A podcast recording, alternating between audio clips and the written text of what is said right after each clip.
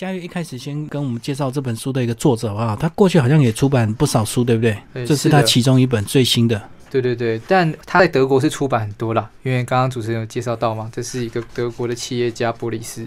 那他事实上在德国非常多的演讲，然后也出版了很多的书，但是这本书应该是他应该是他在台湾的第一本书。中译本，对对对对对，第一次跟台湾读者见面。那这本书刚才呃主持人有讲到说，我们的书名叫做《没有一种幸福是说好的》。它事实上呃我们在设计上面有特别强调了几个关键词啊，一个是幸福，另一个是说好。那这说好的有点像有点双关。就是好像大家都很很，有些人会为了假设你的最近状况不是很好，大家可能就安慰你一下，告诉你说没事没事啊，嗯好像会会会变得更好怎么样？但其实这位作者波里斯啊，他是不相信这种事情的，他相信没有什么东西是说好的，没有什么东西是理所当然的，没有什么东西是应该的，嗯这些事情都要从你自己身开始做起，因为他自己的经验就是这样，所以我们的副标也很重要。我们副标有一点长，但我就是念给大家听：德国管理大师教你跳脱受害者模式，破解人性窠臼，自我觉察的快乐指南。这边就有几个关键字，大家就有注意到啦。第一是管理大师，还有一个很重要的是受害者模式。对，那你要快乐，你要快乐，你必须要做到的一件事情就是自我觉察。为什么会说到受害者模式？这主要也是跟博里斯他自己的经验非常的有关系。就是他过去之前也是一个受害者的这个背景，然后也有一些过去一段时间走不出来的受害者心态，就是为什么是我？为什么我受伤？为什么？为什么这么多为什么？后来慢慢走出来，才有他今天这个成就。所以一开始先跟我们讲一下，他当初到底是一个什么状况？那后来为什么受伤？好好的，呃，博里斯他原本是也是一个年轻有为的的一个企业家，而且不只是企业家哦，他就是外面呃很多人讲到那种长得帅，又有头脑、聪明、高学历啊，会运动，就是人生胜利组啊，完全的人生胜利组。但是这样子的一个呃看起来非常优秀的一个有为的青年，在人生的某一天，他自己喜欢去外面探险尝试的时候，他在二十五岁的时候去参加了一个活动，就是在墨西哥做那个自由自由坠跳的活动，在墨西哥的一个悬崖峭壁往下跳嗯嗯。那、原本是一个就极限活动嘛。呃，其实很多人都有尝试，但是他就是运气比较不好一点。对他这一次跳了以后呢，折断了他的颈椎，所以他原本从一个人生胜利组，嗯瞬间变成身体有百分之九十失去知觉，他要坐在轮椅上，而且是终身坐在轮椅上去照顾自己，生活几乎无法自理的状态。啊、那这个这真的是高空弹跳的感觉啊！你真的从超一个制高点完全掉到地上，这对他来讲非常的不可思议。那当然，博里斯他能够到现在有这样子的成就，可见他已经走过来了。但是在这个走过来的这个心路一路走过来的一个状况呢，他就是像刚刚主持人讲到的，他有非常多的问题要克服。嗯，那首先有一个很大的问题就是，诶，也不光是博里斯啊，我相信其实听众朋友在遇到挫折的时候，可能都会有呃很直觉的一个动作，就是我们会先觉得为什么为什么是我，我我是受害者，我为什么会遇到这样的事情？凭什么？为什么不是他？当初我怎么会这么做？因为你一开始就把自己认为说我受伤了，那接下来下一步是什么？很多人就会觉得，因为我受伤了，所以你要对我好。嗯，你要嗯安慰我，好像有一种幸福跟一种安慰都是说好的，就应该都是应该的，对对你都应该要对我好。但是如果别人不对你好怎么办？你就更伤心，你就更难过，你可能就陷入一个无法永远无法跳脱的不快乐的泥沼里面。那伯里斯他就是察觉这样的事情，他发现，哎，他。那段时间，他刚开始发现自己摔断了颈椎，人生变得那么不便利之后，怎么身边的人都没有特别的关照他，他的世界一瞬间都改变了，也并没有因为就是他感觉变得残废了以后，多得到了什么？是什么让他那么那么样的不开心？他后来抽丝剥茧，冷静的去思考以后，才发现一个人唯有想清楚，没有人会理应照顾你，没有人理应讨好你，也没有人要对你好。你要从你自己的自我检讨跟自我接受开始做起。嗯所以他花了非常非常多的力气，他发现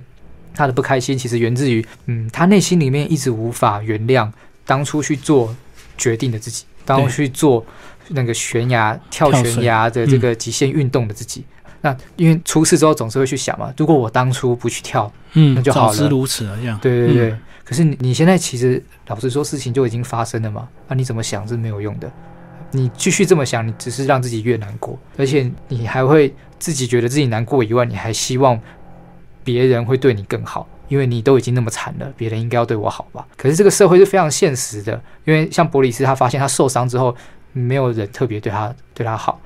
那这个时候他只能回到他自己身上，他要真的学习从心理上面的跟行为上面的站起来，重新找到立足点。这件事情，呃，跟你赚多少钱没有直接相关，跟你获得事业上有多大的成成就好像也没有直接相关。嗯呃，因为你必须要告诉你自己，这是你要的，这件事情让你感觉到有成就、有存在，你才能够让自己开心。所以这个过程呢，基本上就是一个自我觉察的过程。那这个书的原本的书名呢也很简单，它其实原本的书名就叫做《快乐指南》，就这样而已。嗯很简单。对，但是呃，就是各位听众朋友可能不太清楚那个外版书的状况了。就是国外有很多书都是做的很简单，封面就给你一种颜色啊，然后标题印的很大，然后字也是很清楚这样子。就比如说就是“快乐指南”四个字，但我们在台湾如果这样子做，只只讲自己是快乐指南，恐怕大家都会很快就忽略，因为有太多跟快乐相关的书。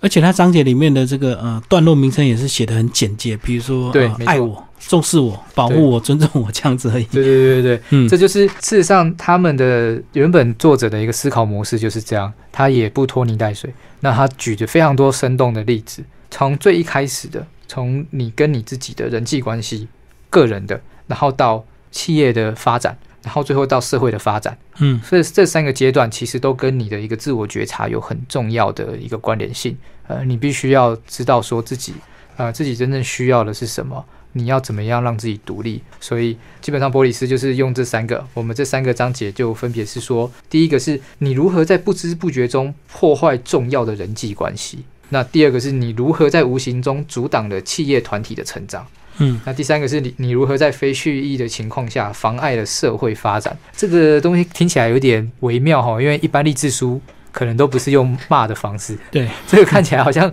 我一读的时候就觉得，哎，糟糕，我中了好多箭，我怎么一直被指责？哎嗯。对，但里面事实上，呃，他都是很苦口婆心的告诉你说，他也不是真的要骂你啦，而是你有些事情你自己不想清楚，没有没有人可以帮你想清楚，你自己的快乐只能自己负责。其他里面也大量举到他自己个人的例子啊，所以这这本书也等于是他呃有点自我成长的一个这个呃没错，故事这样子。那其实从一开始就是说，当我们在无形之中，我们就会一直在破坏人际关系。就是说，假如你一直认为你维持着这种受害者模式的话，好像大家都对不起你，或者是大家都应该照顾你，或者是大家都应该陪伴你。当你越这样的时候，其实反而会造成你的朋友或者你的家人都想要远离你，因为大家没有人想要看一个这个每天这个抱怨，或者是每天这个呃坐在轮椅上，然后呃每天这个愤世嫉俗的朋友，对不对？大家都会想要脱离你，那呃回去过他们本来自己的生活，而不是跟你在一起这样子。那他也举到他跟他这个前女友本来分手了，后可是后来他受伤之后，他的前女友反而回来这个照顾他，然后两个一开始从一开始很密集，到最后还是会有一些冲突这样子。对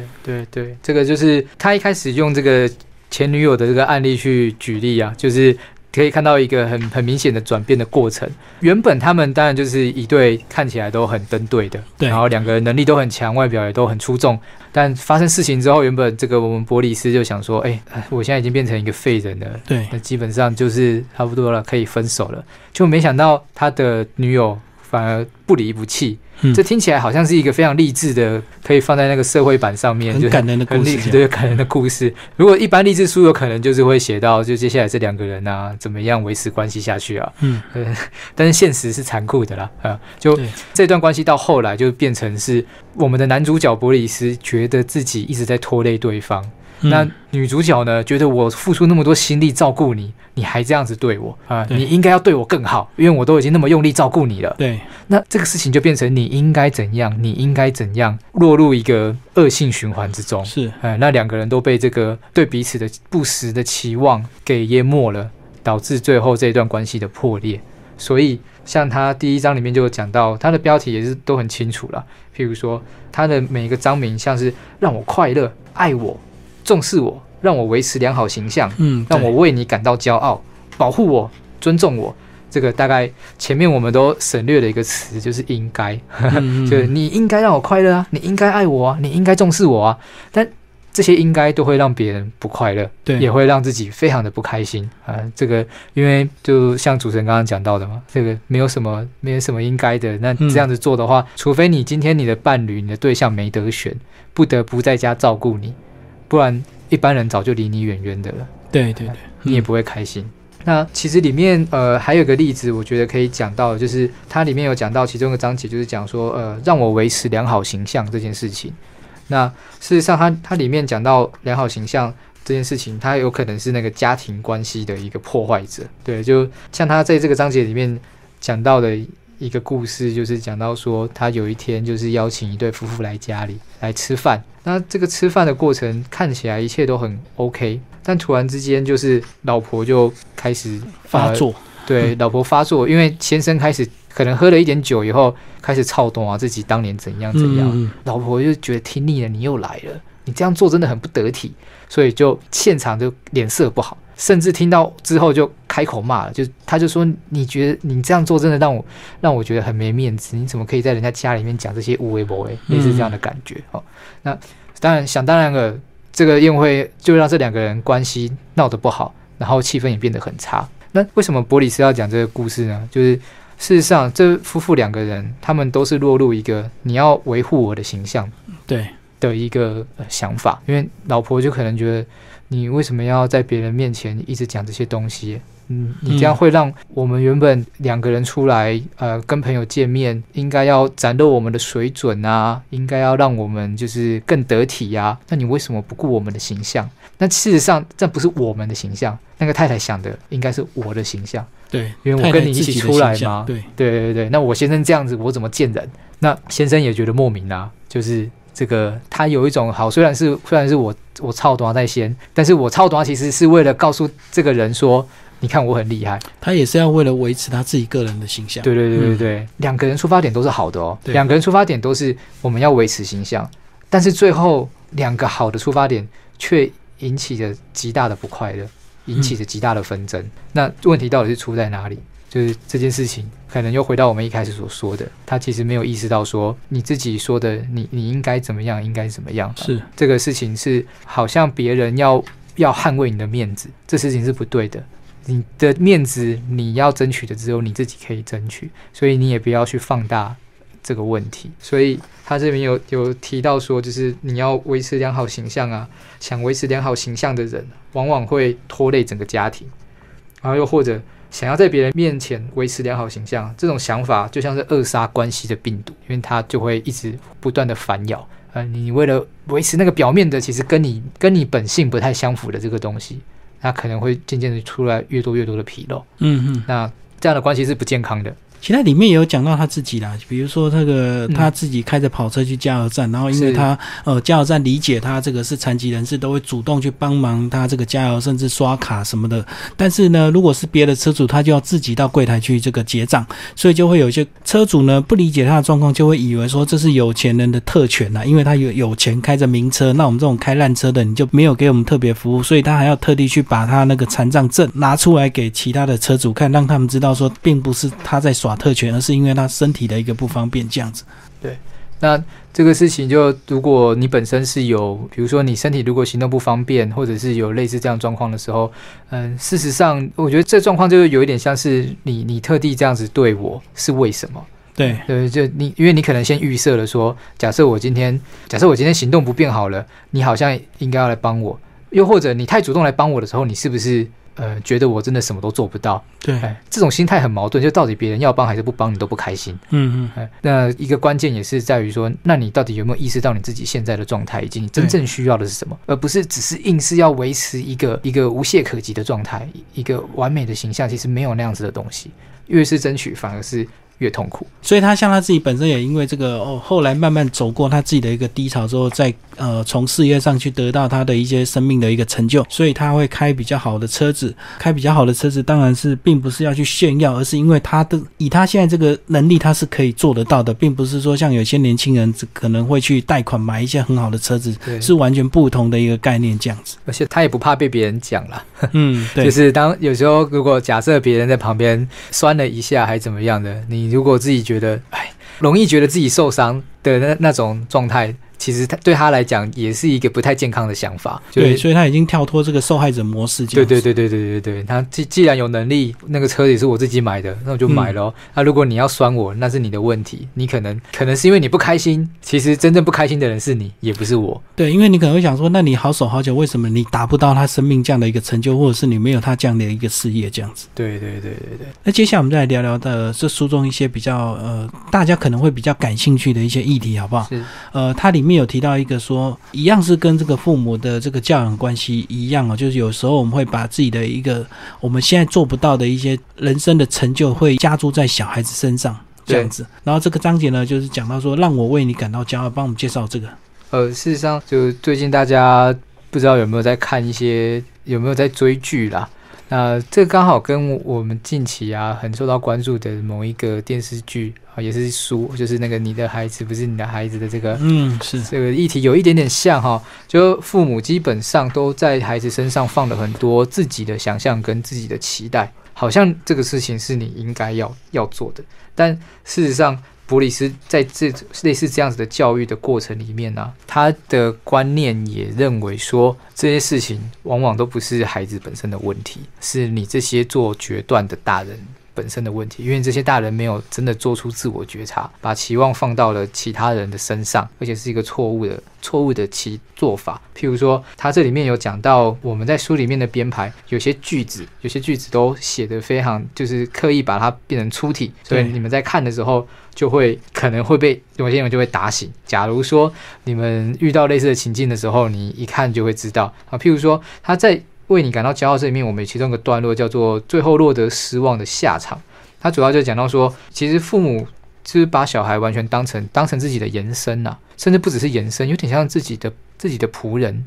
自己的随众的那种感觉，就你必须小孩必须要透过完成小孩自己所能够表达的成就和能力来荣耀父母、荣耀家庭。对那这件事情好像表面上说是为你好，但其实到底是为谁好呢？呃，那这样会会搞得小孩也很痛苦啊，因为你这样子做的话，你可能会把你的挫折或者是失望全部都投射在孩子的身上，但其实那个失望的来源是谁？是父母本身，呃，是你因为你自己其实可能没有办法达到，就像是小时候可能你成绩不好，但通常会骂你，会觉得你成绩应该要很要再更好，要再更努力读书的人，就是成绩不好的父母。嗯嗯，对，对，那当然另一种极端也是，我们家原本就已经很好了，那你应该要维持住。可是，呃，事实上身边也有很多案例，就是如果你的父母亲跟你的一个同才的环境，大家都很优秀，平常都表现得很好，大概父母也不太需要再怎么压力。你也会自己选择到对你来讲你适合的一个教育的一个路线，所以你自己也可以找到你自己善于表达的一个领域啦。那我们就可以知道说，事实上，当你是一个有这样子错误期望的父母的时候，你可能就会把它投入到自己的身，投入到自己的孩子的身上。所以，像书里面有写到，就是说，这个大部分的人呢、为了证明自己的行为是对的，就父母为了证明自己的行为是对的，他会反过来剥夺孩子领悟自己是一个独立个体的机会。那这个就是一个道德上的勒索，哎，这个玻璃斯也讲得很清楚。还有就是，譬如说，呃，唯有父母亲在对小孩有不切实际的期待时，小孩才会令他们失望。过度期待自然造成伤害，就对。对对对，而且你的失望呢，你说你是对小孩失望，其实是因为你自己的目标设错了，啊、对对你的期望太过度了。所以，如果还是回到我们这本书要讲到，就是你要怎么样才会快乐呢？那事实上，他就说，一个找到自我的人啊，就算成就不起眼，你只要踏稳脚步，和那些一夜成名的人相比，他还是离快乐的大门更近。你真的不需要不需要用成就来当做判断这一切的的问题。那所以事实上，在像这样子的状况，那个父母说：“哎，你应该要让我，呃，请让我就是为你感到骄傲，你应该要表现得更好。”类似这样的状况，你就就发现这个书里面有一句话，我自己也蛮喜欢的，就是他讲到青春期的时候，变得让人头痛的不是小孩，而是父母。嗯对，这根本就是你你会说这个小孩的青春期啊，在怎么样啊？其实是 有时候我们真的很难判断到底是谁在青春期。是，也许是父母自己的一些错误期待，才造成说，呃，青春期的小孩你会觉得他很难管教这样子。没错，没错。那实际上，伯里斯他也有提到，就是说，那如果是你发现，哎，小孩有一些事情在跟你唱反调，怎么样的，他会采用的方式是变成说，呃，它里面有讲到说，他他可能就会平静的跟小孩说，哎，你如果不想跟我一样，我可以理解，那我也尊重你的想法。嗯，那你知道我在期盼什么吗？我在期盼你，也许将来你任何事情都是可以做到你想要做的样子，所以我可能就不会干预，但我会仔细看着你完成每一件事情。那我也很期望看到你做出什么样的成果。嗯，可见你这样要求其实是没有必要的，因为你越是要求，越是主张自己的期望很强，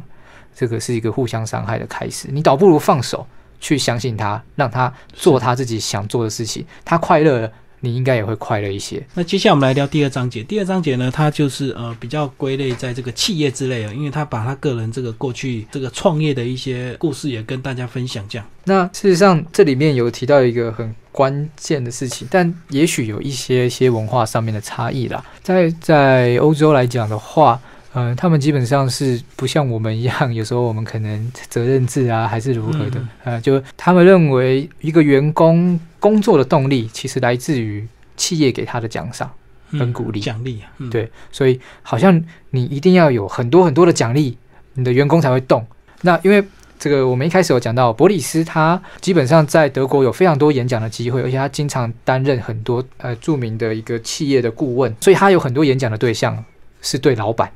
是对主管。那这个问题在欧洲可能就蛮常见的，就是当你发现你管不动你的下属。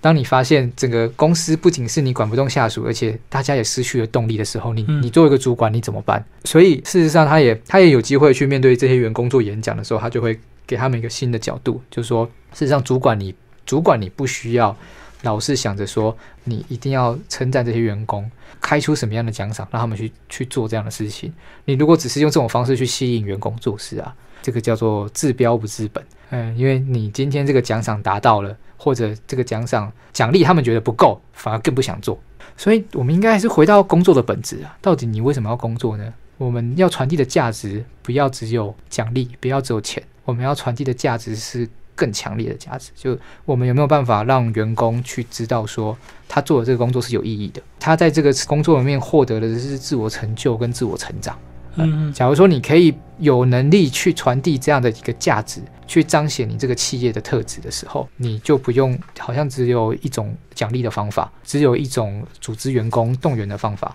那当然，这也不是为了讨好主管而说的一面之词啦。相信呃，如果现在大家有在工作的话，多多少少也会就是每天起床之后也会问自己类似这样的问题。就为什么我长得那么帅，可是我今天要上班？为什么？呃，诸如此类的。那对啊，为什么呢？你会发现，就算你薪水领的再多啊，你好像也还是会问自己这个问题吧？对，对，为为为什么我要上班？为什么我今天不能想做什么就做什么？嗯嗯嗯，所以你好像只能说，呃没办法，工作就是为了赚钱，好像好像赚钱就变成唯一的目的。但其实这件事情，伯里斯告诉你说，这个想法其实不太对。你要真的找到自己去工作的原因，不是只有钱。你要怎么满足？你作为一个员工，也不要只想着说你要来称赞我，我做得很好，你要来鼓励我，因为我为公司做了很多尽心尽力的事情。其实也不只是这样子，就是一个公司它能够营运下去，能够发展的越来越好，是因为你除了被鼓励、被称赞、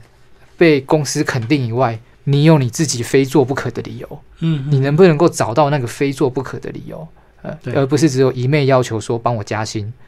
安顿我的生活，让我变得更好。但这个更好不是外面的人给你的，你自己要想办法努力去争取。其实里面就有讲到一个关键的重点字啊，被你们用黑色这个标题啊，对，责任与认同感都是随着密集投入而增长的。当你这个投入越深的之后，你自然你的责任感跟你的认同感对这个公司就会产生一定的一个这个向心力，这样子。嗯是的，是的，并不是说这个表面上就是呃一定要奖励你多少你才会开始动起来。对对对对对，因为假如说啦，呃，当然这个是一个很理想的职场环境啊、呃就假如说是一个这样子理想的职业跟健全的制度，应该是可以让你投入越多，你的认同越多，那你可以燃起你工作的热情，它甚至变成你的人生标的，那这是最理想的。当然，有些工作环境不是这么好的地方，就不见得适合。这样子，呃，但假如说大家有类似这样的困扰，还是应该回过头来，其实除了钱之外，你对你来讲，你工作真正重要的意义还可以是什么？对，所以我觉得就是奖励的这个程度绝对不可能比你投入的程度还要多了，因为它对对对毕竟他奖励是等主管看到之后是需要时间，而且他是比较被动的。那只有呃自己能够掌握自己的，就是你怎么样呃用自己的责任感以及热情去投入这样的一个工作，那奖励总是会随后才会到这样。对对对，所以我也其实我也相信，就是呃，身边其实有一些跟我也许年纪相仿的朋友啊，就我我们这些也许大概三十几岁，嗯，或者是更年轻的二十几岁的朋友，就大家在职场上面有一些人就是会比较频繁的去更换自己的职业，然后嗯去做多方的尝试。诶，事实上，在我觉得在伯里斯的观点来看的话，这其实是好的，嗯因为你因为你自己才终于知道，你其实透过这不断的尝试，而不是去埋怨业主怎么样都只对你不好。你真的知道说，你经过这不断的尝试之后，你找到了你自己要的，这个过程是更可贵、更重要。哦，而不是一直占着茅坑，然后一直 一直对对对一直抱怨就对了。对对对，因为事实上你抱怨也没有用，因为你的抱怨没有办法让你的工作表现更好，你的主管也没有办法因为这样子给你更多的来奖励你。嗯，那更重要的是，就算你有可能做得更好，但呃，你始终是你始终是受雇的那一方。对，嗯，那你你的老板他是一个好老板，或者是他是一个愿意给的老板，或不愿意给的老板，你根本没有办法控制。嗯，对，没错。对，那你你能做的，你能顾的，还是只有你自己。但如果你的老板就是一个不肯给的老板，你在那边一直说帮我加薪，帮我加薪，然后对他很生气，你也是没有任何的好处，对企业来讲也没有任何的好处。嗯那那假如说是一个没有自觉的企业，他有可能也因为这样子对待员工的方式，而阻碍了他自己的发展。那最后一个章节呢，就是提到这个呃社会的部分哦。事实上，他就说你如何在非蓄意的状况下妨碍了社会的一个发展。那这个状况有点像是，因为老实说，因为欧洲这个福利社会福利国家，呃，比较健全，他们对于国家的想象啊，就是国家应该要照顾你多一点。对，所以他们要缴比较高的这个税金，对这样对对对对所得税。嗯对，所以好像国家应该要做一些事情，是这个我缴了那么多税啊，你应该要帮我做的。比如说，你应该要给我个避风港，这个国家你应该当我没有工作的时候，你应该要给我个工作吧，对，或者你应该要保障我的基本健康，甚至更深入的就是，如果我不开心的话，国家要负责。那事实上是，嗯、可能这件事情在在台湾的状况还没有那么严重，但里面提到的，我觉得在里面提到的某些案例，它的根据应该是很类似的啦，就是没有谁应该为你的快乐负责，对没有一个企业为应该为你的快乐负责。国家当然也不应该，嗯嗯说他一定要这么做。但我们有一个基本的，我们争取我们自己应该要有的权益，这个是很合理的。可是如果我们一直陷入去过度争取这样子的事情，而没有想清楚到底问题的关键点出在哪里的时候，你就是除了除了让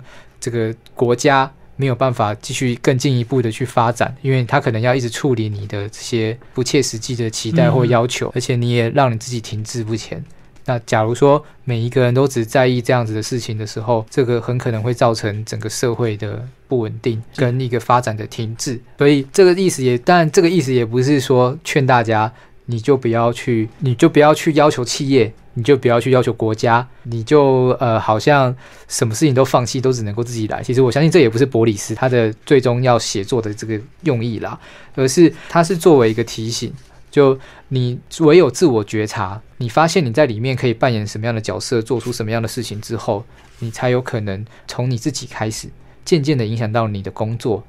然后甚至影响到更大的群体，譬如说你的国家。如果你的国家这个国家底下的人民都非常的有自觉，都知道自己要什么，也乐于为别人奉献，好了，就是能够掌握好这些事情的分寸，那这就是一个很快乐、很幸福的一个很理想的状态。那最后我们来总结这本书好不好？其实我觉得这本书呢，还呃写的方式还蛮全面的，对不对？是呃，几乎从我们这个个人自身，一直到这个企业，一直到社会，呃，整个范围都涵盖在里面的。那虽然呢看起来是一本励志书，但是里面呢还是有一些管理学的一些成分的、呃，还以及这个呃对社会的一些关怀的部分，帮我们再稍微介绍一下。呃，你们这个呃希望什么读者来看这本书？哦，好的，这本书就是它跟呃一般有些市面上的励志书不太一样，它不是只说好话。嗯那当然，你可以说这些话有一点忠忠言逆耳，对，对，它也不是只有一昧的批判。那我觉得伯里斯很厉害的地方是，他本身是一个，就是刚刚有提到，他演讲经验非常的丰富，所以他都把他演讲的故事用非常轻松的方式写进他这个书里面。嗯嗯，所以他有非常多的案例，你光看这些案例的状况，你就知道，你也也可以引容易引起人们的共鸣。那所以，你如果现在觉得自己生活上面，你总觉得不是那么样的开心，不是那么样的满足，你想找到原因啊、或者你你觉得可能就像就像我们在书里面提到的，你好像觉得别人应该对你好一点啊、嗯或者是别人应该负起什么样的责任，但是但是你却不知道怎么去改变的话，你要不要换个心境？你看看伯里斯怎么讲啊？嗯因为真的没有任何一种幸福，也没有任何一种快乐，他光是说好话、做好事就可以解决。你还要透过自我觉察，也没有什么应该不应该的，但这些事情都都不会自然的发生。那我们这本书的设定上面，就是事实上透除了透过这样的故事上的介绍，那我们的每一个段落段落的部分有一些画出体字的，大家在读的时候也可以很快掌握到重点。那同时，那个我们每一页几乎每一页或每两页下面就会有一句我们的摘句啊、嗯那这个摘句也是并不是我们特别这样制作了，而是原本的德文的书里面它就就就有做这件事情。嗯对，那这些话看起来都会非常的有那个提醒大家的效果，所以欢迎大家就假如说你最近不论是你自己，或者是你发现身边的亲友有类似我们刚刚说的这个过度期待、不切实际的想象的时候，而导致自己很不开心，我们都非常推荐你们可以拿这本书回去翻一翻、看一看，或许可以为你们找到一个新的方向。而且我觉得这本书呢非常的扎实，三百多页。对 对对，呃这个看起来非常的过瘾啊！而且这个他是一个这个残疾人士，然后从残疾来出发，最后迈向一个成功的企业人士，所以相信他的说法会更具有说服力。这样子，是的，好，谢谢我们的这个呃嘉悦。谢谢。